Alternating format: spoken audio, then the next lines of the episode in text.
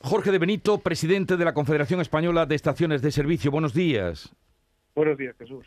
Eh, ¿Por qué pagamos mm, en torno a un 23% más eh, la gasolina que hace un año?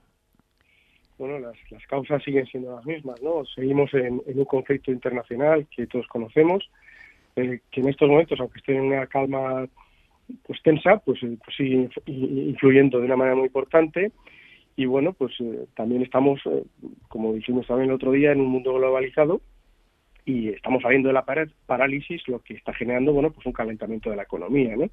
Entonces todas las materias primas están disparadas, los alimentos, la madera, los metales y lógicamente también el combustible, que hay que recordar que más del casi el, el 60% en el caso de la gasolina y un poquitín menos en el caso del gasoil son impuestos, ¿no? Y, habíamos comentado esto la última vez que hablé contigo, Jesús.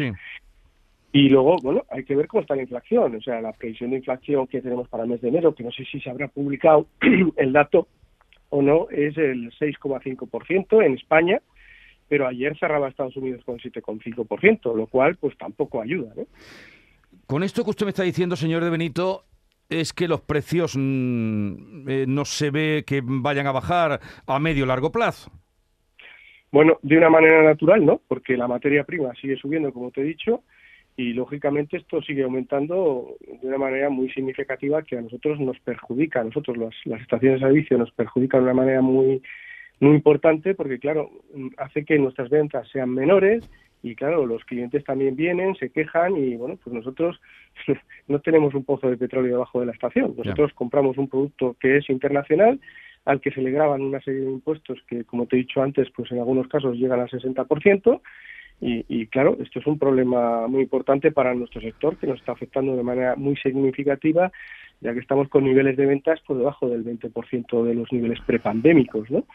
Nosotros, como te dije el otro día, íbamos a pedir una reducción temporal del 21% al 10% al gobierno, así lo hemos hecho, y bueno, esta reducción pues bajaría pues más o menos eh, en cada repostaje en la gasolina 20 céntimos y, y, en el gasóleo pues 19 céntimos, ¿no? Lo cual supondría unos ahorros de 10 y 11 euros por depósito y creemos que es algo que no es una medida atípica, ¿no? Porque, bueno, se ha hecho lo mismo con el tema de la electricidad, pues ¿por qué no se va a hacer con, con este sector también, que es energía y que, como antes decía una oyente tuya, pues es un producto de primera necesidad, ¿no? Bien.